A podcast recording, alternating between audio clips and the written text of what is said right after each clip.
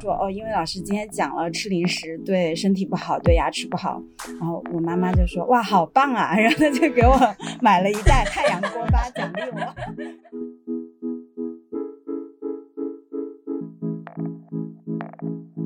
但是我就特别喜欢看张爱玲在美国找中国食品的平替，提及了之后，把两个完全八竿子打不到一起的东西，然后连在了一起。我觉得这个本身其实就是他的乡愁的抒发。听众朋友们，大家好，欢迎收听本期自由潜水。这是一个跳岛主播和朋友们谈天说地、分享读书和日常的栏目。我是今天的潜水员一号何润哲，我是今天的救生员二号广岛，我是今天的跳水员三号钟大。嗯，然后今天想跟大家讨论的话题比较轻松，就是吃零食。我们也请到了一位非常爱吃也非常懂吃的朋友来和我们一起讨论这个话题。然后接下来就让我们掌声欢迎跳岛的老朋友、人气女嘉宾何雨佳出场。鼓掌！哎呦，大家好，听众朋友们好，我是不知道是来潜水还是来救人的 呃岛民何雨佳。这里呢，也要跟各位岛民知会一下，我们这期节目找到广告了。本期节目由乐视赞助播出，乐视空气鸡胸肉脆，添加百分之三十真实鸡胸肉，三十克便携小包装，嘴馋时的高蛋白零食选择，轻盈薄脆，快乐起飞。刚刚见完雨佳的英国闺蜜福霞，同时也是你翻译的这本非常著名的《鱼翅与花椒》这本书的作者，你你最近请她。在成都吃了一圈好吃的，瑜伽要不要来跟我们 说一下 这一段故事？哎呦，一顿一顿给你数吧。就是首先他到达成都的当天，我们就去了一个，就书里面写的那个呃写的一个人他的侄女儿开的店，就是书里面一开始写的那个竹园餐厅。我觉得这个手艺特别的老成都，就是什么豆瓣鱼啊，然后还有锅塌豆腐。嗯，还有那种盐菜回锅肉。第二天，我们就走过宽窄巷子周围的那个那些小巷子，然后就看到那些人。福霞就说：“哎呀，他们还是在喝茶、打麻将。我都这么多年 没回来了，还是这样。”然后又经过那些卖小吃的，什么三大炮呀、啊一二八啊之类之类的，然后又吃了一顿鱼香扳指。扳指就是脆大肠，然后还有嗯什么焦香鱼皮呀。啊，还有什么十六种凉菜啊？我感觉能看到口水从大大的嘴角流下来。的确，但是非常好玩的是，他说他回中国这么久，每天都会被问到问题，就被两个人至少有两个人问他怎么看淄博烧烤，他根本就不知道什么叫淄博烧烤。应该让他去鉴定一下。所以我不知道，他就觉得这个这么多。这么几年没来了，然后这个网红的这种食品已经开始慢慢占据大家的这的生活，然后觉得挺有意思的，也许可以再研究一下。哎，刚才说说到这个大肠，我发现各地对于大肠都有一些很神奇的名称。我昨天才学到陕西那边把大肠头叫做葫芦头，刚才又学到说四川这边会把大肠叫做扳指。扳指它是指一种做法。就是就是把它做成那种脆的，让它仿佛扳指一样，就可以戴到那个手指头上面。它我觉得它算，与其说是一种说法，不如说是一种做法，因为它做工很复杂，是吗？就要做成那样很难。因为上海这边，然后它有一道名菜叫草头圈子嘛。那个圈子也是说大肠，对对对。那我们就是接下来就进入正题，然后第一个问题，我们可能想和大家首先讨论一下我们今天聊的这个主题，就是这个零食的定义。因为其实关于什么食物叫做零食，大家呃还其实没有什么比较统一的标准，所以可能我们可以先描述一下大家心目中的零食会具有什么样的特征。我觉得就是因为拿到这个题，在准备提纲的时候，我就在不停的想零食到底是什么。我后来觉得，就零食可能跟进食的时间有关系，就只要你不是在正餐时间吃的东西，它都可以叫做零食。就算你下午看剧的时候，你吃了一个大馒头、大饼，只要你乐意的话，它可以被叫做零食。而且我觉得零食可能也是随着时代的变化，它不断在有新的含义的过程。比如说，我跟我父母、我我爸妈或者我爷爷奶奶他们去讨论的时候，他们的零食往往就是很纯天然、很自然的，比如水煮花生、水煮毛豆这样的东西，他们就可以，他们就可以作为零食来吃。可能八零九零后这一批人从小的零食的概念都是那种有包装的，就是它更多是跟一个工业生产、机器生产出来的东西相联系的。而且怎么说，就是在我自己的印象里来说，就是小时候我在想零食的时候，它往往都是一个稍微带一点，就怎么说，你它是在零正餐的对立面。这样的一个概念，就是比如你吃了零食，爸妈就会说啊，你不好好吃饭，然后没有营养，不乖，然后你的牙齿，你牙也会坏，像就总跟这样的一些印象联系在一起。但我自己来说，又感觉很。怎么说很很很矛盾的一点就是，如果你考了一个年级第一的话，然后你又可以被奖励吃零食，它本来是一个不好的东西，为什么又可以作为奖励呢？所以我小时候就就就就就经常在想这个问题，因为它好吃嘛。诱惑的本质。这个我有一个故事，就是我幼儿园的时候，老师就是有一课，好像就是讲那个零食有害健康，就是要少吃零食。回家的路上，我就跟妈妈说：“我说妈妈，从此以后我就不吃零食了。”哇！然后我妈说为什么？然后我就说哦，因为老师今天讲了吃零食对身体不好，对牙齿不好。然后我妈妈就说哇，好棒啊！然后她就给我买了一袋太阳锅巴奖励我。因为我小时候就发现了这个逻辑的荒谬性，我就说哎。老师说不能吃零食，我妈说：“哎呀，偶尔吃一次没事儿的。” 是的，是的，我刚才也在想，就是，呃，瑜伽，你是爱吃零食的那种小孩吗？嗯，我觉得小时候我吃的少，所以我对他有有期待。只要有机会，尤其是同学啊那些家里比较有钱的人买来吃的话，我觉得咱们应该小时候吃的零食都是同一批，有那种两毛钱一包的，还有五毛钱一包的。哎，我比你们早，我比你们早，我吃的无花果跟唐僧肉什么的都。我们吃过呀。但你们都通货膨胀了。那时候五分钱是吗？对，有五分钱一包的，也有时候就是从，比如说，就真的是给帮大爸妈买酱油，然后省下来的一两毛钱就。可以形成我的一场饕餮盛宴。我前一段时间刚花了五十块钱的巨资，在淘宝上买了一整箱的，就是我们小时候那些零食。我真的发现，就五十块钱，你现在可以买一整箱，然后摊开就像一个小卖铺一样。然后我吃了，大概吃了好几个月都没有吃完。有有各种辣条，还有一种叫《神雕侠侣》的辣条，它是一半黑一半白。呃，然后还有牛羊配，还有就是你刚才说无花果，它也都有。哇，各种回忆简直是排山倒海的过来。我现在就想起以前，对，以前在电视上看到的两个广告，一个就是 QQ 糖，一个就是水晶之恋。哦，天哪，这是时代的眼泪。对对对。哦天哪！在 QQ 糖，比我还 Q。那个水晶之恋是明天的明天，你还会送我水晶之恋吗？还有溜溜梅，你没事儿吧？你没事儿吧？你没事儿吧？没事儿就吃溜溜梅。刚才说到这个童年回忆，我我其实我对于零食这两字，就说到它的概念到底什么是零食。一方面，我我我是感觉跟广岛你重合了，然后还有一个是因为前段时间读王安忆的那个一把刀千个字嘛，然后它里面就写计划经济时代那个主角的。姑姑带他去买东西，然后他当时是写到买豆腐还是买鸡蛋什么的，他就用了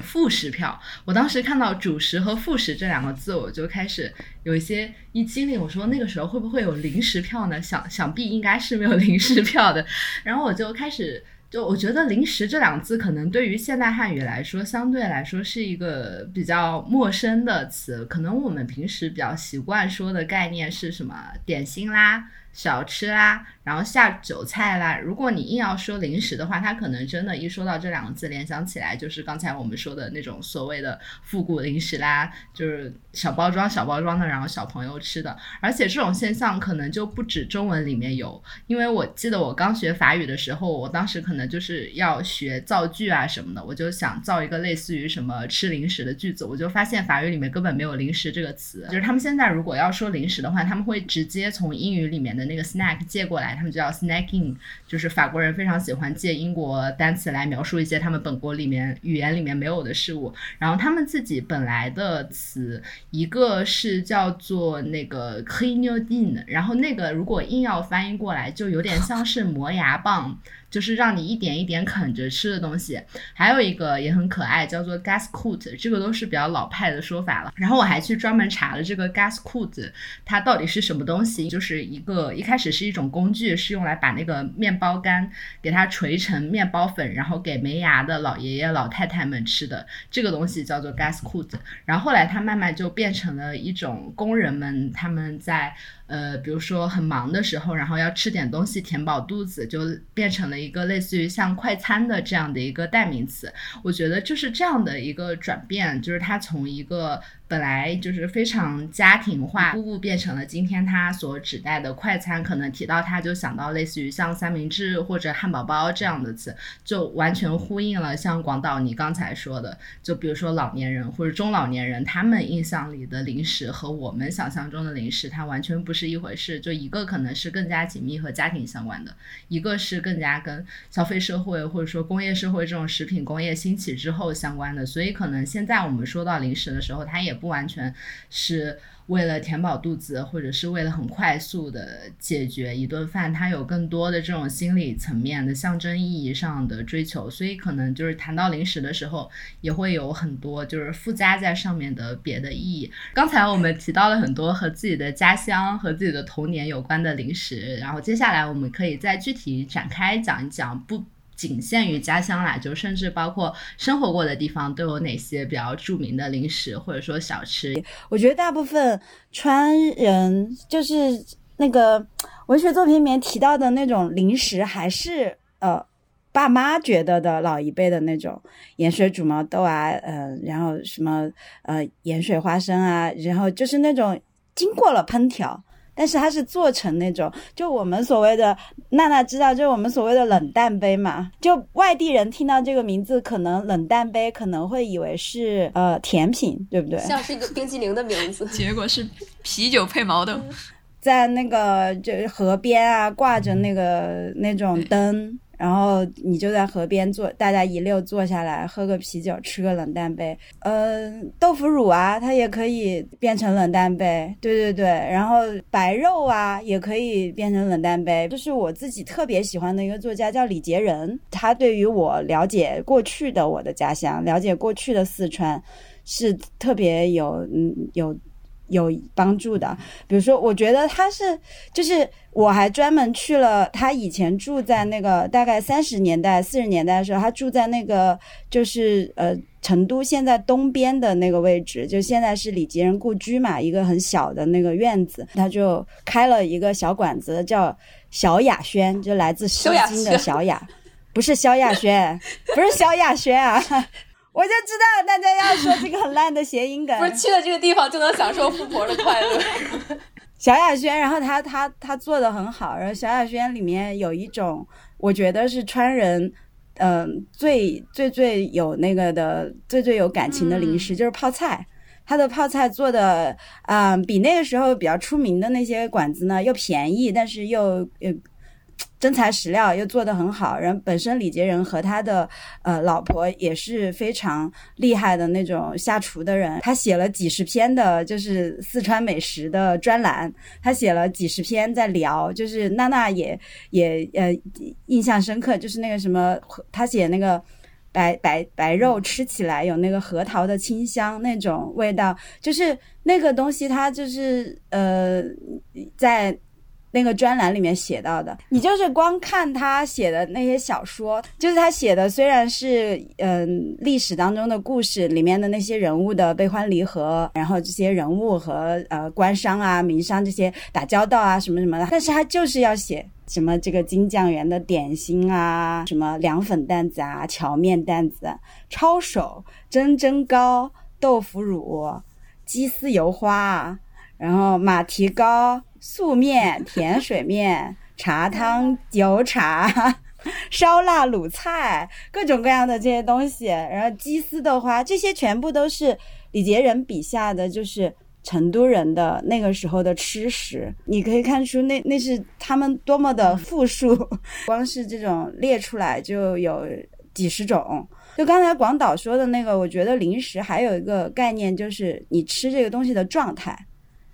就是很随意的时候，往嘴里零散的这样放放两口，然后就感觉嗯很好吃，感觉嗯生活好像是超越了日常之外的这种感觉。就是李杰人他写的这些，随便举一些例子，就让你觉得很生动，就特别喜欢看他写这些很细节的。关于回忆那些风土人情，然后回忆着回忆着，最终就回忆到吃上面来，形成一个高潮，然后就让你觉得啊，好生动，就好像现在有的时候看一些剧啊或者电影，你有的时候突然忽略了它整体的那种大的架构，然后你就是喜欢看这个小小的日常，然后就是从从这些小日常上面，就让你体会到那个时候的生活图景。说起来，我们现在吃乐事啊，也是一种超越日常的这种感觉，就是放一片在嘴里，然后就显得啊，就是很好吃，然后很脆，是一种味蕾跟那个口感的双重享受，然后就觉得嗯，非常非常的舒服。呃，其实 其实我们几个刚刚在边录节目，就在边吃这个乐事的空气鸡胸肉脆，而我们拿到的是原味和炙烤鸡肉味两种口味。它一口咬下去，你就能感觉到满满的鸡胸肉粒，真实的鸡胸肉含量高达百分之三十，能嚼得到肉粒，也能闻得到肉香。再加上三十克的小包装，特别适合嘴馋的时候来上一包，这样你既能过了嘴瘾，满足了日常感，也不至于太罪恶。不知道大家平时嘴馋的时候会选择用什么零食？有没有什么独家的零食记忆？欢迎你来跟我们分享，在评论区或者是转发区跟我们互动。我们会在小宇宙、微博和豆瓣抽出三位幸运听众，每人送出乐事空气鸡胸肉脆礼包一份。那么也欢迎大家在电商搜索乐事空气鸡胸肉脆，或者到线下山姆门店去购买，享受吃。零食的快乐，一口乐事空气鸡胸肉脆，轻盈薄脆，快乐起飞。而且我记得我我跟大家聊那个，几乎都是跟四川人聊李杰人，就是好像我留下的印象是他在呃非川籍读者之外还不是特别有有名。我是看那个淡报推荐他，然后我去看的。他的《死水微澜》，我觉得特别像中国版的包法利夫人，因为他在法国留学嘛。然后李杰仁，我记得他最有意思的就是他在法国想做川菜，但是没有辣椒，所以他去把美法国人法国人有红辣椒作为装饰品，就是家装的那种，然后他会去把那个搜罗来，然后做川菜啊，对，一个典型的吃货。娜娜说的那个，就是而且李杰仁对那个川菜的研究也很那个啥，就是他写成都这个地方特别不一样，就是在那些乡下人的呃回忆当中，就是呃这成都什么都好，然后连在成都。叫花子都是好的，好到几个钱就可以买一大碗特别好吃的东西啊，或者什么的。然后他就说，成都连猪饲料都是不一样的，所以成都的白肉有一种特殊的生核桃的香味。哇！然后我我就会在他的那个文学作品里面会觉得，啊，成都有这么好的呢，就是那种感觉。那你吃过那个核桃味的白切肉吗？没，哎，就是这个 白切肉这个东西。自己家自己在家里是做不出来的，但是在去出去吃呢，因为它有蒜嘛，所以吃完了嘴巴特别难受，所以我其实又很少点这个菜。但是印象中就是小时候应该吃的蛮多的，然后所以我读到李杰人的那个地方的时候，我其实还是挺能回忆出小时候吃的那个肉的感觉。他其实把握的很好，就那种因为白切肉的特色就是呃肥而不腻嘛，就是那种凉凉的，已经近乎蔬菜感的那种。像羊脂玉一样的颜色，然后吃进去之后也是那种滑腻感，嗯，细腻就是顺滑细腻。其实他写到有核桃味的这种感觉，其实也是一种吃零食的感觉，就是你会你会一片一片的吃，就是细细的杂摸，然后吃出来就是有那种就是把一个肉肉香吃吃成了坚果香的感觉。那娜娜，你作为呃同是跟雨佳同是四川人，你印象深刻的一些家乡的美食都有什么呢？嗯，我是一个从小时候不爱吃零食的人，然后我妈妈在我肚子饿的时候就会给我下一碗酸辣粉，就是我是那样的状态。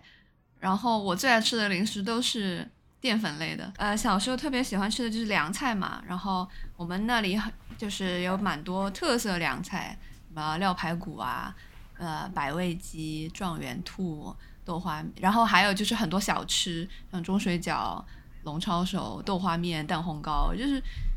就是所有的这一切，其实就已对我来说就已经足够了，就我不需要其他的零食了。我我小学的时候出门最喜欢的就是攒。拿着攒的五毛钱去买凉粉锅盔，然后在走回家的路上就把它吃完了。就是这种口腹之欲，我觉得就是呃，让我觉得生在四川是特别美好的一件事情。然后上了高中之后，学校门口又卖那种怪味面，然后啊，经常体育课下完之后，就是全班的人都会在那个面馆里相遇，然后大家就点怪味面，然后啊。就是圆子面，然后各种奇怪的面，最后配一碗绿豆汤，然后再下一碗水煮的那种莲花白。我其实是把它们当零食看的，我没有把它们当做主食看，因为就是我觉得让我幸福快乐的就是零食。然后后来离开成都，在上海住了七年，上海也很也有很多我很喜欢的零食，从鲜肉月饼到奶油小方，我都很喜欢。然后还有蝴蝶酥，还有。啊，包括青团，像青团的话，在纽约也能买到，所以我也经常会去会去吃。所以，而且青团对我来说就是叶儿粑的平替，因为叶儿粑里面是放的肉嘛，肉臊，然后青团里面是红豆沙，所以就是，但是都有那种啊很糯的。呃，艾草叶尔巴不是艾草，叶尔巴没有，叶尔巴是有植物香，因为它是叶子包着煮的。现在有那个腌都鲜，腌都鲜青团，已经已经进化到这个地步了吗？天哪！啊，现在青团什么都有，还有螺蛳粉青团，我们还吃了，还买过那个椰香拿铁青团，就很离谱的现在。那个娜娜，我想问你，你刚才提那个蝴蝶酥，你你还在上海的时候，那个时候国际饭店的蝴蝶酥要排大队吗？因为我前段时间拿到九九的这本新书，就是这个什么陈家勇陈家勇写的这个叫《爱吃的我们没烦恼》，然后这个作者呢，他就是一个上海人，然后他里面专门有一篇叫《奶油小方》，就写了很多上海的这种。传统的点心嘛，什么奶油小方啦、蝴蝶酥啦、红宝石的栗子蛋糕啊，诸如此类的。他去北京上了学，然后他就非常不习惯北京的吃食。他在文中就是特别严厉的 diss 了北京的大葱猪肉包和茴香猪肉包。我心想，茴香猪肉包多好吃啊！然后他他还说，他在上课的时候，他同学打嗝都是大葱味，他就觉得很恶 他就说：“我真的希望把奶油小方介绍给很多我北京的朋友，这样他就早能早日逃离稻香村的路线，走上康庄大道。我我现在就特别怀念稻香村。我之前在北京上学的时候，我也觉得稻香村没有什么好吃的。而且你每次去稻香村的时候，它有一个特技，就是给你展展示那个呃，就如何在盒子里面塞满它的点心。”你们你们见过那种表演吗？你会选一个多大尺寸的盒子，你就把这个盒子交给。柜台里的阿姨，她就会按照她的技术给你那个盒子塞得满满当当，而且拼得非常漂亮，就应该是他们的一种祖传的技术。但我就很怕去那种地方，因为就要我去，我就只买可能一块两块牛舌饼那样的，里面的售货阿姨她就用一种很鄙视的目光看着你，就就买这么一点还不如不买的感觉。但现在我我离开了。北京，我就特别的想念。我现在每次回去北京，我都会跑到什么稻香村啊，然后还有百年益利啊，就就去买那种就是自来红、自来白的这种中式酥皮点心。我觉得我跟润哲应该是经历比较相似的，因为都是在北京上了大学，然后之后上班工作才来了上海。然后我印象其实很深刻的，呃，一点其实是一种怎么说？我觉得是一种反向乡愁，或者说是把别人的乡愁嫁接到了我自己的身上。就是因为我我研究生在电影学院嘛，然后北京电影学院的文学系有一位姓陈的老师，然后他是一个老上海人，然后他今年可能已经七十多岁了，他讲的课就是中国电影史。然后，嗯，在课上呢，他就会就是声情并茂的，不仅去讲那个片子，他还会去讲他小时候去看那个片子的过程。比如说他在小学的时候，然后放了学，走走路走到大大光明电影院，然后看了一场蝴蝴蝶演的什么什么片子，或者阮玲玉演的什么什么片子。然后看完片子之后出来，肚子饿了怎么办？在旁边的凯司令买一个栗子蛋糕。然后吃完栗子蛋糕再回家，然后就诸如此类的故事，他每节课几乎都会讲，就是那种老上海人的那种自豪感，就是每一节课我们都会受到暴击。现在已经毕业两三年了，可能跟中国电影史也忘差不多了。但是我提起他，我印象全都是上海的美食。就我当时没有来过上海，但是我每次上课我都很饿，我都很想知道那个栗子蛋糕到底是什么味儿的。然后直到我到了上海，每一次我就走在那个梧桐区的林荫大道上面，然后拎着一块栗子蛋糕，我就想起，哎呀，陈山老师小时候时候也是这样子的一个经历，走在这梧桐大道上面拎着栗子蛋糕，就感觉可能一种很奇妙的时空重叠感，可能确实是一种奇妙的通过食物的一种情感和记忆上的一个连接，我觉得还挺有意思的。哎，我其实跟广岛有点像，就是，嗯，其实我对上海，我完全对上海没有任何的。感情的，对上海没有任何的，就是在青春记忆啊什么的。但是你你你年轻的时候看的文学作品或者是电影啊什么，只要是描写上海的，他都会提到这些呃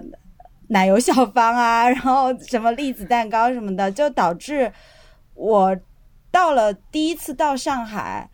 我我第一次有自己的那个呃消费能力，然后到了上海，我就也是立刻去吃了这两样东西，然后就觉得哦，真的很好吃哎。然后呢，后来就是只要去上海，就是一定会吃那个奶油小方跟那个栗子蛋糕，还有那个蝴蝶酥也是会。就是蝴蝶酥是我这次才建立的，就是我这次去上海，然后出版社的人给我买的。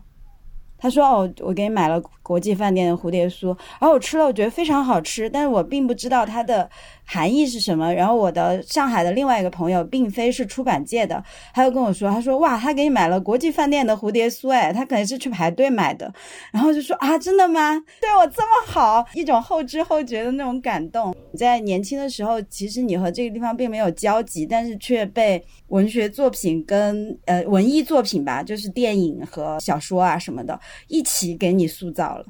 然后你对这个地方就有一直有一种憧憬。然后等你长大了之后再去补足你的这个想象，结果发现它和你的想象相比，哎。还是没有让你失望，然后你就觉得是一种很满足的感觉。因为刚才娜娜不是讲到，呃，你没有把这些东西当成主食嘛，就都是把它当成零食。我觉得也跟它的口味就是很有关系，就它就一下子给你造成很多味蕾的那种冲击。锅盔也是那种很脆脆的口感啊什么的，这种东西就注定了，我觉得不会把它当成主食，就是这种脆的东西，脆的口感，就是我。看了那个一本小说嘛，叫那个《影舞者》，就也是我们川籍作家，就是何大草写的嘛。我我很推荐那本小说，他写隐匿在那种呃民间的那种高手，他呃呃中间展示了一下自己的武艺啊什么的，是一本武小说嘛。然后它里面那个主角呢，他是打锅盔的。读的过程当中，你就你就整个就是跑偏了你的那个关注点，然后我就不停的想要吃锅盔，不停的想要吃锅盔。当时是呃在家里出不来，就是我看这本小说的时候，我看那本书，我看两页就去烤一个锅盔，看两页就去烤一个锅盔，然后就是拿着油呼啦的那个那个就自己做的那个锅盔，然后在那儿吃呃看那个书，就完全把那个重点跑偏了，就变成了我看这个书的时候。一个陪伴的零食。哎，既然都聊到这里，就想问雨佳，你觉得锅盔你会把它怎么翻译成英文？我我觉得，如果要让大家迅速的理解的话，我觉得可能就是呃，crispy flat bread。对，我觉得就是其实很多时候我们翻小翻零食的时候会有两种策略嘛，一种就是直接用音，比如说油条就是油条，然后。如果是要有意思的话，你就要写，比如说 fried cruller，Chinese fried cruller，就就感觉是就变成其实是一种 explainer 了。所以我就觉得，既然啊、我们请来雨佳，我就很想听听你对美食翻译这件事情是怎么看的。然后在翻译这种跨文化的实践，其实是很容易遇到，呃，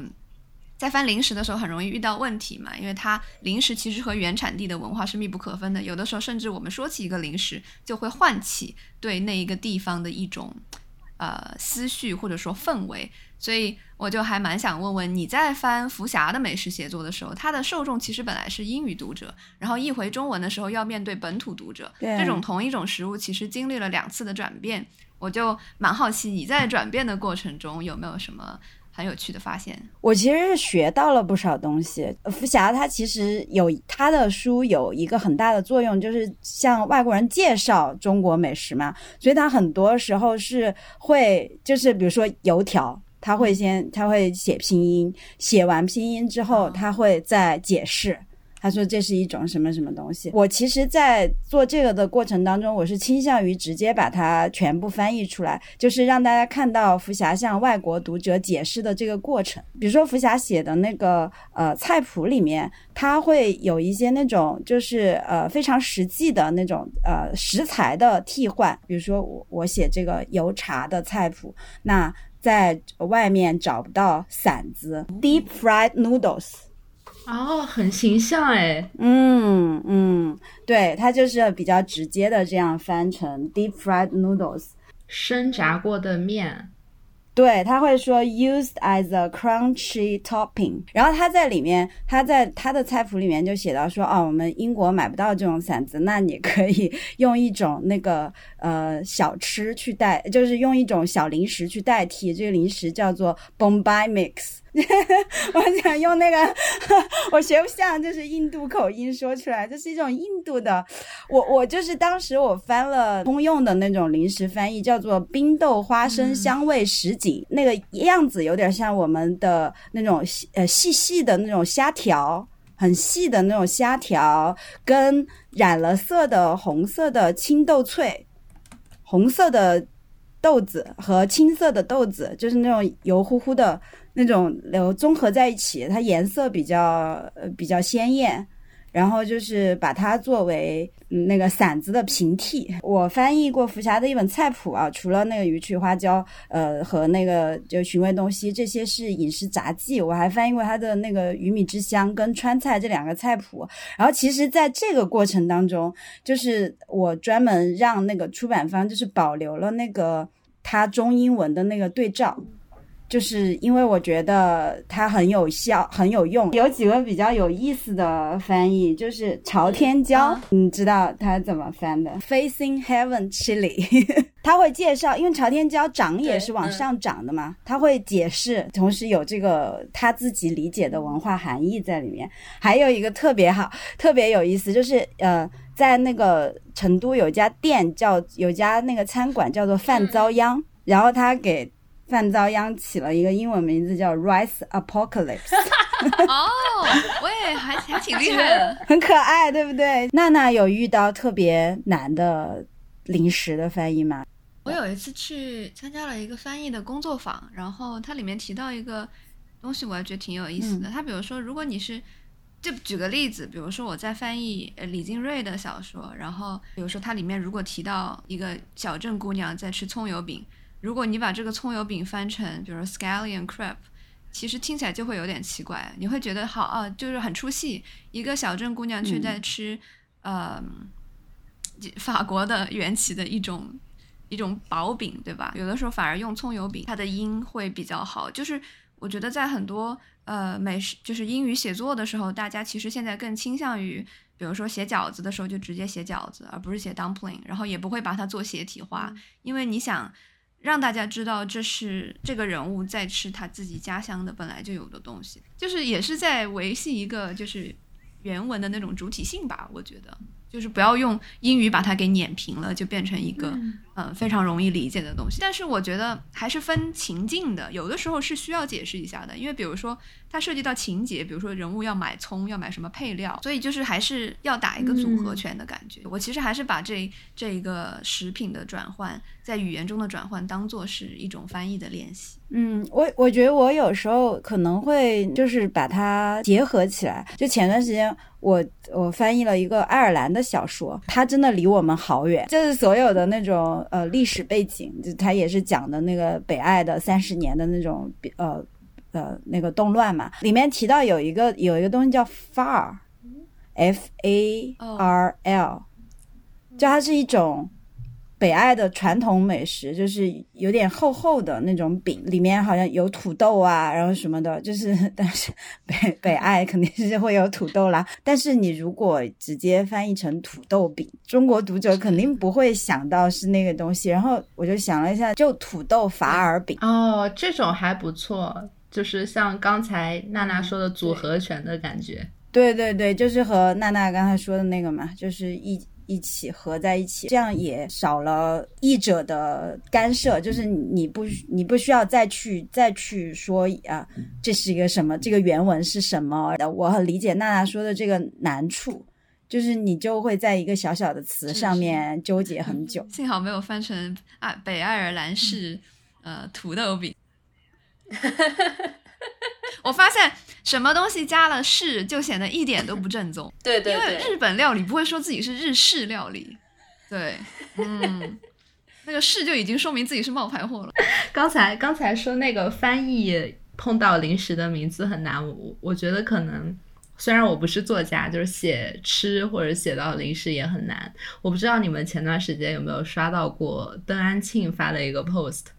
就是他发了一个编辑给他改稿的截图，它里面就是写一个场景，差不多就是一个主人公要给另一个人，呃，在家招待他，然后他就写说他做了什么红烧牛腩啦、清蒸桂鱼啦、呃，拍黄瓜啦，然后什么西红柿炒鸡蛋，可能不是一一对应的，我找不到那个原帖了，就一系列的家常菜，然后等到这个人进门之后，他又加了几个菜，什么炒豆芽之类的。这个编辑就在下面写了一条批注说，呃，他一个人要准备这么多菜，感觉起码要需要四五个小时，看上去不太现实。丹青就自我吐槽说，我本来只是想显得这个人物很会做菜，没有想到编辑是真的会做菜，觉得特别好笑。我觉得可能作家他写，首先你你要谨慎写你笔下的人物做饭，同时你要谨慎写你笔下的人物吃饭。他大概意思就是说，呃，文。学作品、小说里面，然后任何形式的大家一起吃饭，其实都是一种变相的圣餐仪式。当然，它的语境是在说西方小说嘛。其实重点不是大家在吃什么东西，而是说同桌吃饭的人，他们两个之间产生了什么样的关系？到底是什么？你吃了我这个桌上的饭，我们吃了同样的盐，我们以后就变成了好朋友呢？还是说我们吃了之后，我们以后就反目成仇呢？还是说，呃，我们表面上是吃饭，其实？其实是我们是在进行一些食色性也之类的活动。总之就是写吃饭的时候，它和这个饭本身没有什么关系。但相应的来说，我觉得一般写到吃零食哦，它基本上就真的是在写吃零食。对，因为因为吃零食你很难。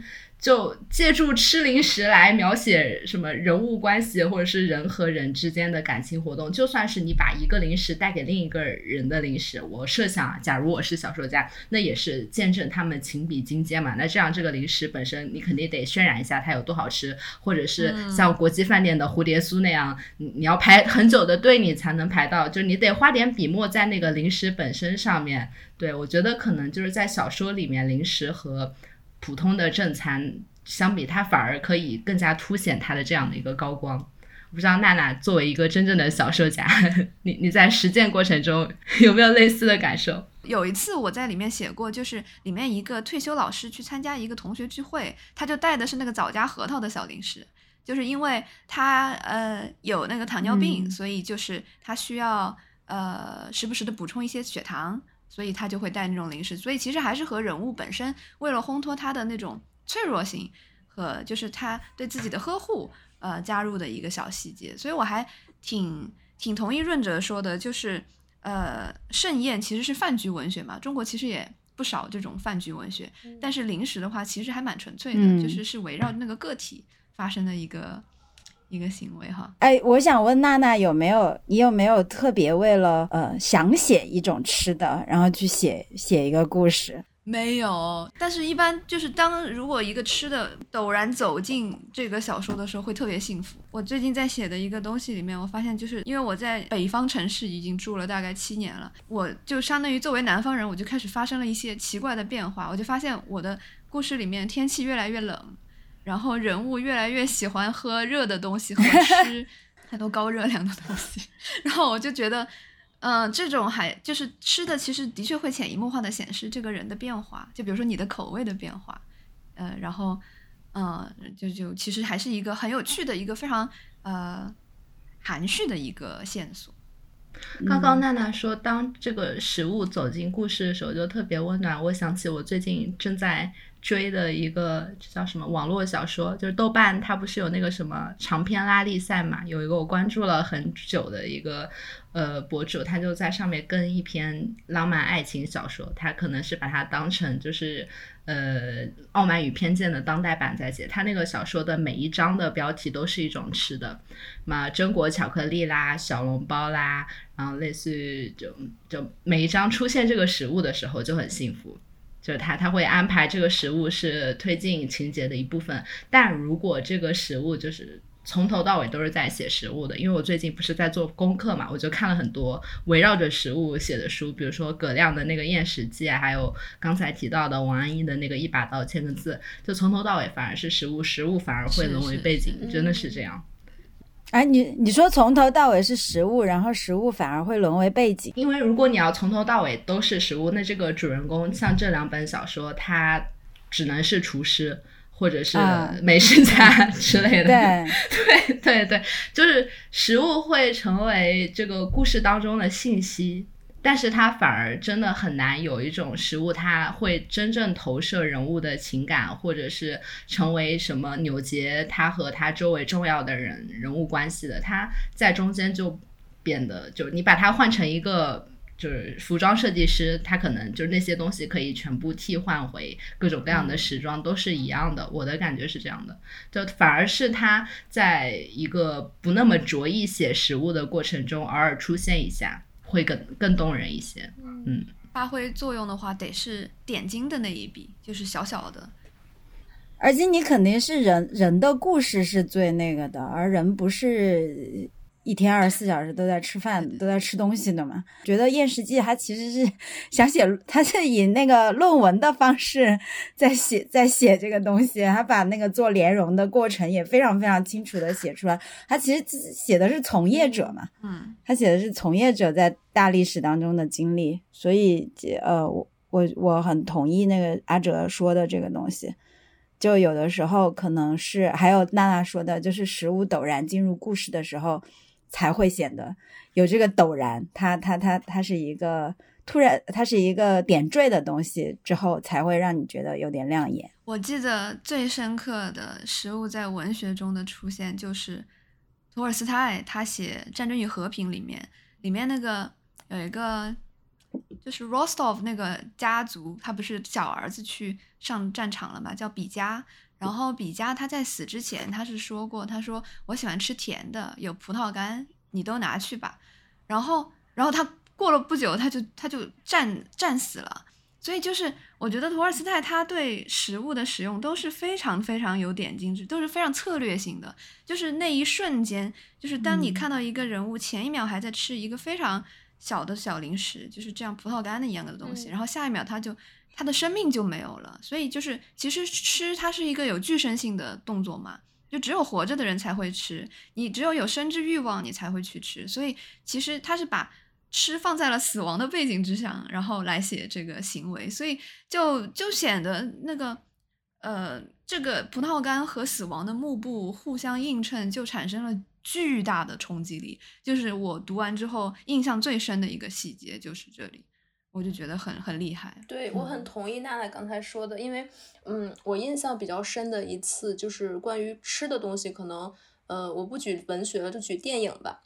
它也是食物跟死亡的一个关系，嗯、就是低俗小说里面，低俗小说里面那个特别著名的那个 cheeseburger，就是那几个人在屋里面很很很很 chill 很休闲的吃着吃着汉堡，然后喝着大那个大杯可乐，然后这个时候突然那两个杀手就闯进来了，然后那个杀手就环顾一周，然后很随意的，然后问你现在在吃什么呢？啊，你吃的是 cheeseburger，它也叫四分之一磅 burger，你为什么你知道为什么要叫四分之一磅 burger 吗？然后就开始说这种垃圾话，你知道吗这种这种垃圾 talking，然后但这两个人就已经瑟瑟发抖了，就是一边手上拿着拿着薯条跟汉堡，然后另外一边就是两个杀手，就是那种看似漫不经心，在他周围在在在在在盘旋，幽灵在盘旋的感觉。觉得就那一个场景形成了一种很极强的张力，因为他吃的是麦当劳的汉堡这个套餐，它是一个非常非常再日常不过的一个东西。就是你很难去把这样一一套东西，这样的一个吃吃汉堡的时刻，去跟我马上就要死了去做一个类比，但他就做进行了一个这样的并置，并且那个杀手是很随意的就逛，就跟他说，并真的说的是很无聊的垃圾话，就是汉，你知道麦当劳为什么要叫这个汉堡叫这叫四分之一磅汉堡吗？然 后就真的很，呃，就就那那一刻，我觉得跟娜娜刚才讲的那个食物跟死亡是，嗯，关系挺密切的。然后还有一点，还有一个就是那个，不知道你们看没看过《发条城》？《发条城》里面那个无恶不作那个主角大坏蛋，他是喝牛奶的。然后他们出场就是在一个房间里，然后他们每个人，他他他手里端着一杯纯白的牛奶在喝。就就是 innocent 的象征，对，就是，但同时又把他们 human 天真的残忍的，对，天真的残忍，它都是这样子，就是一些杀手很很极恶的这种象征，它往往会跟一个最日常不过的食物，或者是很很很很纯洁的这样的食物去做一个并置，我觉得这个就是食物可能在。怎么说，在文学或者在电影作品当中，它会出现的一个小的一种小高光时刻，还挺有意思的。嗯，刚才你们说到这个食物与死亡，我想到一个我印象比较深刻的，就是我觉得一些把食物和性联系在一起的那个段落会非常非常的精彩。然后我现在手头有一本书，我不知道你们看过没有，是那个写《幽灵之家》的那个伊莎贝尔·阿连德的，叫《感官回忆录》。对这本超级好，它其实是一个食谱书，但是它这个食谱就是写出来让你做完之后，然后把你想诱惑的男人给迷晕，然后从此对，差不多就是 一个这样的目的，就全全篇都是一些非常诱人的写法。我我看看我能不能随便找一段啊，芦笋与鱼子酱拌面。呃，鲜美，外观诱人，而且非常催情。不过价格不便宜。呃，而且你一定要让情人知道这道菜做起来多么复杂，花了多大一笔钱，壮阳效果有多么好，还有你希望他以何种方式回报？以肉体的柔情，你所花的钱和付出的努力。当时看了这本之后，看了那个《恰似水之于巧克力》。那本后来有翻成电影叫那个《浓情巧克力》嘛，然后也是一个就是呃拉美裔的女作家写的书，然后那本也是就是她是小说，然后她就写这个女女生做菜，然后有怎样的魔力，然后她改变了她想要俘获的那个男人的心啊，诸如此类，我就觉得哇，拉美的作家就是在他们的。手中就是食物都不是食物，是一种魔药，觉 得这种事情很神奇。尤其是后来我又紧接着看了那个，当时有一年拿了法国一个文学奖文学奖的一个女作家叫做雷拉斯蒂玛尼，然后她后来出的一个新作叫《食人魔花园》，然后那个里面的设定也比较有意思，就是那个女主角同时有性瘾和厌食症。就好像他的这两种最基础的欲望是一个互相争夺的状态，就是他一个欲望特别强，然后另一个欲望就被压制了。我觉得这这两个还蛮好玩的，就可以联系起来看。作为刚才说到那个食物和死的关系，作为最会做饭的女明星雨佳，你怎么看？刚才对做饭这件事情是如此 sexy 的 statement。呃，群味东西里面有一篇，就是呃福霞专门写了的。他还他写了，他说，呃，他在这个路上一直没有找到自己的食人魔。就他有一篇文章就写到，嗯，他他就是在找男朋友这件事情上面一直非常的不顺利。然后呢，呃，他有一次是遇到一个对吃感兴趣的，应该就是英国男人吧。然后他就把他请到家里来，就是。精心的发挥自己日常所学，给他做了一个非常好吃的那种烤鸡，呃，配上那些呃土豆啊那些什么，就非常好吃。然后结果这个人上来就做了一件事情，他把烤的焦脆的鸡皮撕下来放到了一边，然后然后福霞就说他在这个、怎么能不吃鸡皮呢？对，就看到那个鸡皮一直就是变得冷却、变软，然后那个油就、哦、太悲伤了，就慢慢的凝结起来，变成白色，然后什么，然后就这顿饭结束之后，他就就就分手，然后还有心灰意冷，然后还有一次，还有一次是他就是尽自己所能，就就真的做了一顿大餐，就是非常非常好吃，然后有各种各样的美食啊什么的，然后那个男男人过来就吃的沉醉了，吃完之后男的没有力气再做其他事情。其实我觉得他有，他有在这个过程当中就是呃。探讨这个东西嘛，就是呃，食物和性和你的和人的情感的连接。我觉得就是还是回到刚才我们都说了的一个事情，就是食物它本身，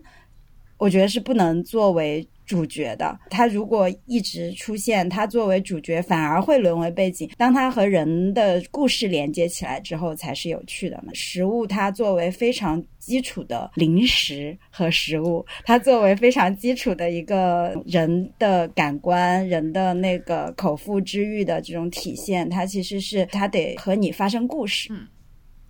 然后才才可以形成，才可以纳入到我们的这个感兴趣的叙事里面。还有比如说，我们经常说那个，嗯，我觉得属于自己的零食就是舌尖上的一种乡愁嘛。我们其实刚才一直在讲我们。我们所怀念的那些故乡的零食，包括我们在其他地方的第二故乡的那些零食什么的。娜娜就是作为一个在美国的游子，有没有对特别好奇有没有什么呃，除了你自己想念的零食，有没有什么就和你同有这种游子心态的人，你看到的他们找到的这种乡寻觅的这种乡愁？我我自己其实。也一直在寻找，就是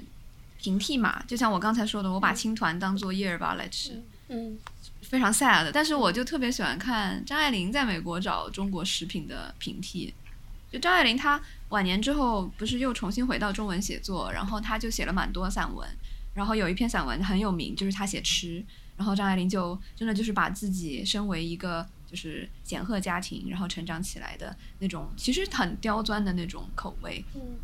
以及后面她游走他乡之后积累的很多在异域寻找食物的知识和经验，他把它结合在一起，就写的非常非常好看。就嗯，就比如说他会说 English muffin，他说它的样式和味道都有点像酒酿饼，啊，不过切成他会把它切成两片，然后来抹黄油，然后。但他同时，他也很注重食用这些食物时候的情境。他他会说，他说英国文学作品里面常见下午茶吃这个麦芬，呃，气候寒冷多雨，在壁炉边吃黄油滴滴的熟麦芬是雨天下午的一种享受。然后他还会写自己吃那种阿拉伯面包，嗯，一叠薄饼装在玻璃纸袋里，一张张饼上满布着烧焦的小黑点，活像中国北边的烙饼。在最高温的烤箱熄火后，急烤两分钟，味道也像烙饼，可以卷炒蛋与豆芽菜炒肉丝吃。如果有的话，豆芽菜要到唐人街去买。但他后面紧接着就说他非常懒，他很少去唐人街，所以他也就算了。然后他还喜，他还说美国南方有一个很著名的甜点叫啊，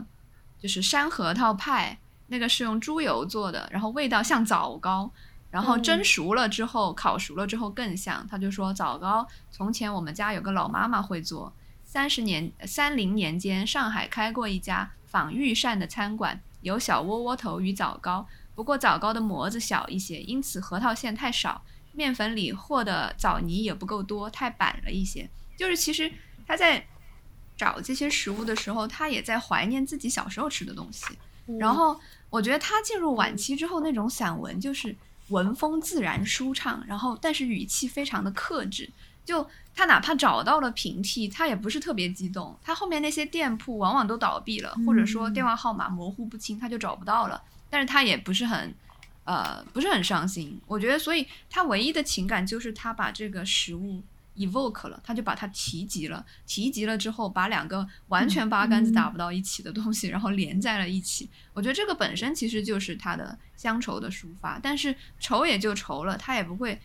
他觉得是不足向外人道，所以就非常符合他老年之后那种。矜持自重的品质，你知道吗？你刚才念这两段的时候，我都能想象到张爱玲的样子，就是她在异乡，但是她裹紧自己的大衣，然后吃到那个山核桃派，或者是用呃做成的阿摩面包卷那些馅儿的时候，然后她耸耸鼻子，然后小口小口的吃着，然后她的背景突然变成了大上海。就是你读这个的时候，我脑子里想象的是那样一个形象。他还会用培根把它炼出油来，然后来炒蘑菇和青。椒啊，我也会这么干。我记得那个费雪，他的书里面也写过，就是就他们战时的时候物资很紧缺，家里也会很穷嘛，然后他们也会搞就是培根，培根煎出油来，然后会把它专门存存在冰箱里，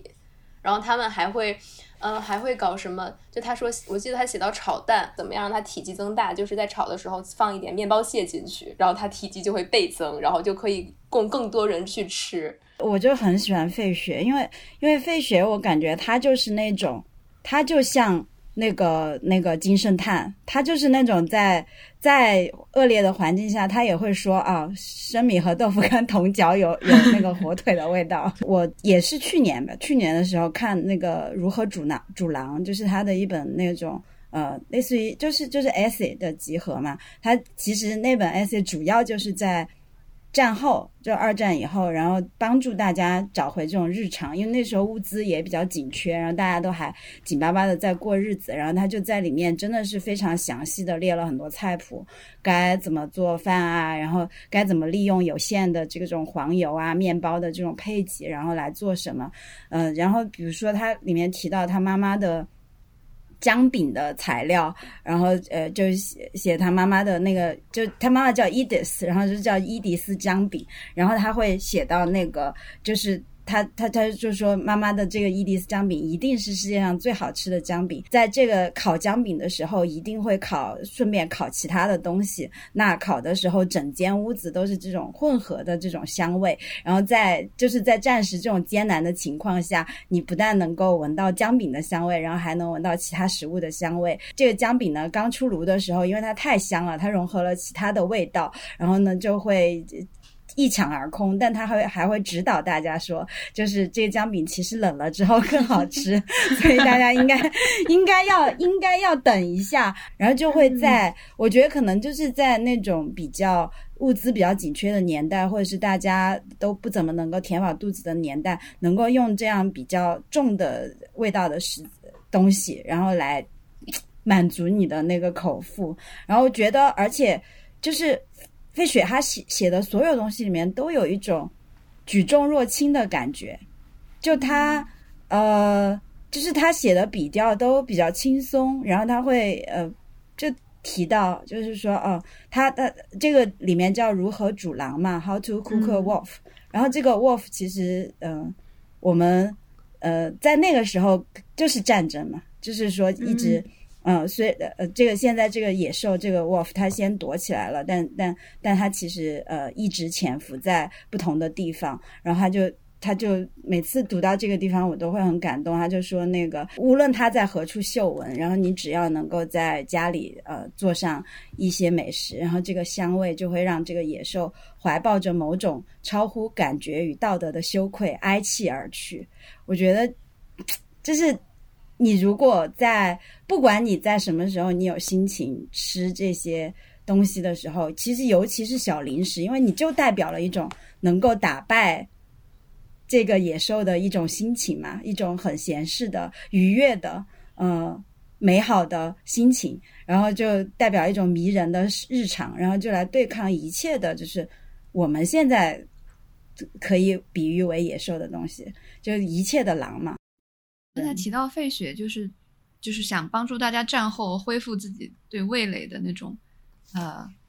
怎么说培养，是我就觉得还蛮多呃大的事件会影响人，就是人的这个对食物的一种消费吧。然后我还挺好奇，大家你们觉得有没有什么东西改变了你们的零食的消费习惯，或者说让你出现了新的零食的风尚？刚才说到费雪的《如何煮狼》，我看到呃《如何煮狼》这个标题以及它里面的简介，我就突然开始对这个书的内容充满了兴趣，我就激发了我的共情。我觉得还是会。就是有囤积癖的，包括我们家新添了一个冰柜，然后这个冰柜 就是用来储备一些，其实我们也吃不了那么多，但是好像买了之后安心一些，但这个又很矛盾，因为买完之后你又不想天天看见它。仿佛看到它，你就在提醒你一些你曾经经历过的不太好的事情。于是我就费尽九牛二虎之力，把我们家那个柜子腾转挪移，最后把它塞进了一个角落里。然后现在那里面，现在那里面塞满了各种各样好吃的冰棍。还还蛮开心的，呃，夏天最美妙的零食。天呐，我和你是一样的，就是我也是，然后我把它放在那个生活阳台，就是不大能够看到的地方，就是反躲在洗衣机的后面，就是放很多很多的冰棍啊、冰淇淋啊，然后什么，就是然后呃，我会冻很多的冰块，然后在里面。我从小到大都是一个对零食，尤其是甜食没有太大兴趣的人。就是我从小不是很喜欢吃糖啊、巧克力啊、蛋糕啊，就是这些东西我就不会主动去想要真的想去吃。但是就是在去年经历了有一件事对我影响特别大，就有一天我特别馋蛋糕，但是买那个叮咚买菜就是蛋糕已经被买空了，那我怎么办？我就想自己做一个吧。然后最可怕的是我没有面粉，因为面粉也买空了。那我怎么办去做一个蛋糕呢？我就去小红书上搜，然后发现他们那个时候有很多人分享用挂面去做一个蛋糕，就是就是因为那个时候他政府发的物资会有很多挂面嘛，那个东西我又吃不完，就把挂面放在那个就是榨榨汁机里。然后不停的炸，不停的炸，把它炸成那种小小的颗粒，就倒不了粉，但它是小小小小的面粉，你就看上去像面粉，然后你就拿它去做蛋糕，然后而且我又没有烤箱，我是用电饭煲和挂面，然后共同去做了一个蛋糕，还要去打那个蛋清，打发那个蛋清，我就去搜是用一根筷子，筷子上面插上很多的，就是。呃，插上很多的那种塑料条，那个条呢，就是可以，比如说剪一个这样的瓶子，把它剪成塑，剪成条状，然后把它绑在筷子上，然后那个时候你就可以拥有了一个多头的筷子，然后你就可以去打那个蛋清。那个蛋糕花了我大概两三个小时的时间才把它做出来，然后最后到十二点半的时候才才吃上那一口蛋糕，然后吃上那一口蛋糕，对，吃上那口蛋糕之后，我就觉得，嗯，我可能还能再撑几天吧。就那次我真那次我真的觉得，就是甜食可能。对人真的有很精神上有很大的这种促进作用，真的让你 cheer up。就是，然后后来过了那个之后，我的我的口味真的在改变，就是我真的会主动想要去吃零食了。就路过蛋糕房，我也会去主动买一个蛋糕了。就这可能就是我身上不可逆转的一个 PTSD。你这完全是一个如何煮狼的故事。如果是费雪的话，就会写说，嗯。假如家里没有面粉，我们如何用挂面来做出一个蛋糕呢？嗯，这非常的简单。我们如何用挂面来对抗狼呢？然后他他他就会他就会用这种平静，然后然后中间开几个玩笑，然后就说：“天呐，这一定是狼闻了之后会非常羞愧的一个蛋糕。”哎，费雪到底是什么人？我其实没有听听过他。谁能跟我简单讲讲他是谁呀？他的全名叫 Mary 呃 M F K Fisher，我其实不知道他，因为他一直是以这个出现的。然后他是一个美食家，首先，然后一个作家嘛，然后一个一个编剧吧。然后他就是呃，应该他第一本书应该是他二十几岁的时候出的那个那个那个书叫《立马上菜》，然后就也是。也是散文，就全部都是关于美食的散文。然后他就是他在写他写这个的时候，他先是发表在呃有一些的那个那个美呃就是那个报纸啊什么的上面。然后他当时呃没有把自己的全名写出来，然后呃就那个时候的男性文学界以为他是一个男性，就是。呃，因为他写的笔锋比较犀利，然后比较幽默，比较那个啥，就那个时候的男性的偏见嘛，就觉得只有男的才能写的这么好。被种草了，嗯我要去找来读一下。有一本书，就也是那一套里面的，叫《写给牡蛎的情书》，我也很喜欢。Consider the oyster，哇，这个名字对对对，很多很多人都都都用用了嘛，不是还有 Consider the lobster，, Lobster 那个华莱士写的那个。嗯那个片也很好看，那个写给牡蛎的情书，那那那一套里面全就全部都是写的牡蛎，就是写的 oyster 的一生，然后各种各样的吃 oyster 长怎么长怎么吃，然后什么什么的，那个也写的非常好。我们要不讲讲我们呃让我们感到非常恐惧的黑暗零食？你们有吃过什么黑暗零食吗？我我提名一个，嗯我觉得我心中的黑暗零食就是《哈利波特》里面那个鼻涕鼻涕糖，啊，但那个也其实也是一种 surprise 嘛，大家也是想要那种被恶嗯心到的感觉。嗯，我吃过一个耳屎味道的，就是那个邓布利多那个耳屎的味道。但是耳屎是什么味儿呢？我们好像都没有吃过耳屎。我妈吓唬我说，如果你吃了太多耳屎，就是你就会变哑巴。她其实是要警惕我，就是在他给我掏耳朵的时候，要把嘴巴闭住，不然因为那个很很轻，它会飘。然后我就产生了心理阴影。我总是担心那东西它可能我不慎吸入了我的鼻腔，或者是一不小心碰到了一点，我就会马上变耳哑巴。所以耳屎味这个东西绝对是黑暗零食 top one。但是我记得《哈利波特》里面最可怕的一个零食是不是叫蟑螂堆呀、就当时是在密室还是哪一部里面，邓布利多的那个那个他的办公室不是需要有口令吗？然后口令一般都是某一种零食，然后哈利波特就想进去，然后他怎么报了很多名字都进不去，什么比比多味豆啊，什么金桔柠檬糖啊都不行，最后他报了一个蟑螂堆就进去了，然后他还说啊，认真的吗？哎，你们都没有印象了吗？我这记记得这个名字，但是我不记得详细的描述了。对，就是这个描述，这这个名字就已经让我看到它，我都不会想去查，就罗琳对于这个零食到底是一种怎但你样的想，设定蟑螂堆其实某种意义上跟蚂蚁上树应该没什么区别。我嗯，行吧，我觉得我吃过最黑暗的就是黑蒜，呃，然后另外一种就是在英国吃到的一种酱叫 Marmite 酱，就是那种酱就是一罐儿一罐儿黑色的棕黑色的那种酱酱，然后它是抹在面包上吃的。然后它它好像是拿谷物发酵做成的一个东西，就是喜欢的人会非常喜欢，不喜欢的人会恶心到死。然后我就是吃了我舍友的一块儿那个东西，然后我们所有人都快吐了。我看到你在文档里面有提那个嗯苦艾酒，我就是苦艾酒也是我的，它虽然不算零食吧，它是我的黑暗食物嗯回忆之一。这个还能和牡蛎挂上钩。当时是我我当时在法国，我我又很穷，我又很想尝试一下吃牡蛎，这显然是因为读了娱乐叔叔，然后所以就很想试一下，然后我就去了一个那种集市上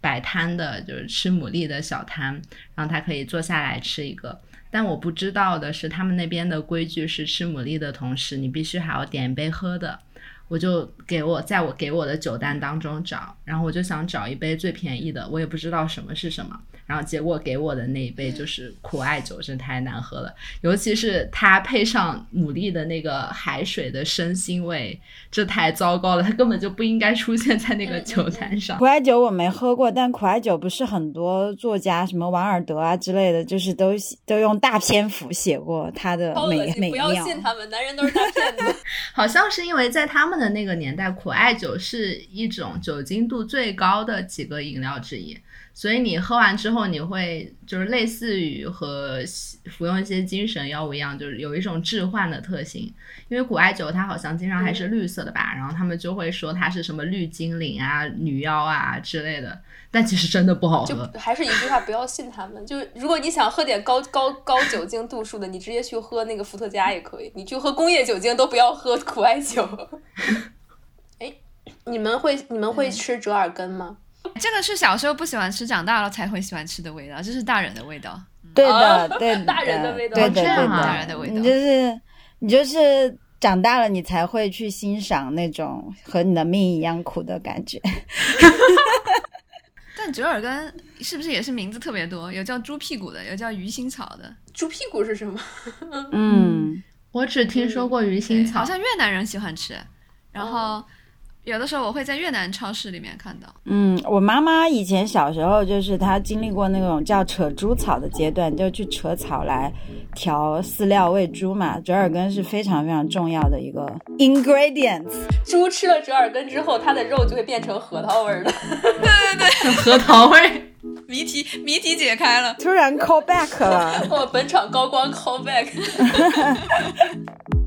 那在节目的最后，还是要给大家再次安利一下乐事空气鸡胸肉脆这款好吃又解馋的小零食。它添加了百分之三十的真实鸡胸肉，采用了空气烘焙技术，在非油炸的同时能做到轻盈薄脆的口感。三十克的小袋装不仅方便携带，还能避免开袋后受潮，很好的保证了口感，是平日解馋的必备零食，非常适合大家平时在办公室呀、朋友聚会或者夜间嘴馋的时候吃。如果大大家也想尝尝的话，可以去山姆超市或者淘宝乐事官方旗舰店看看哦。如果你喜欢我们跳岛的节目呢，也欢迎你在所使用的音频平台搜索跳岛 FM，关注订阅我们的节目。同时，我们在微博、豆瓣、小红书都有同名账号，欢迎你来订阅关注我们，或者是把我们安利给你们周围的朋友，这个是对我们最大的支持。这样，我们下期再见啦！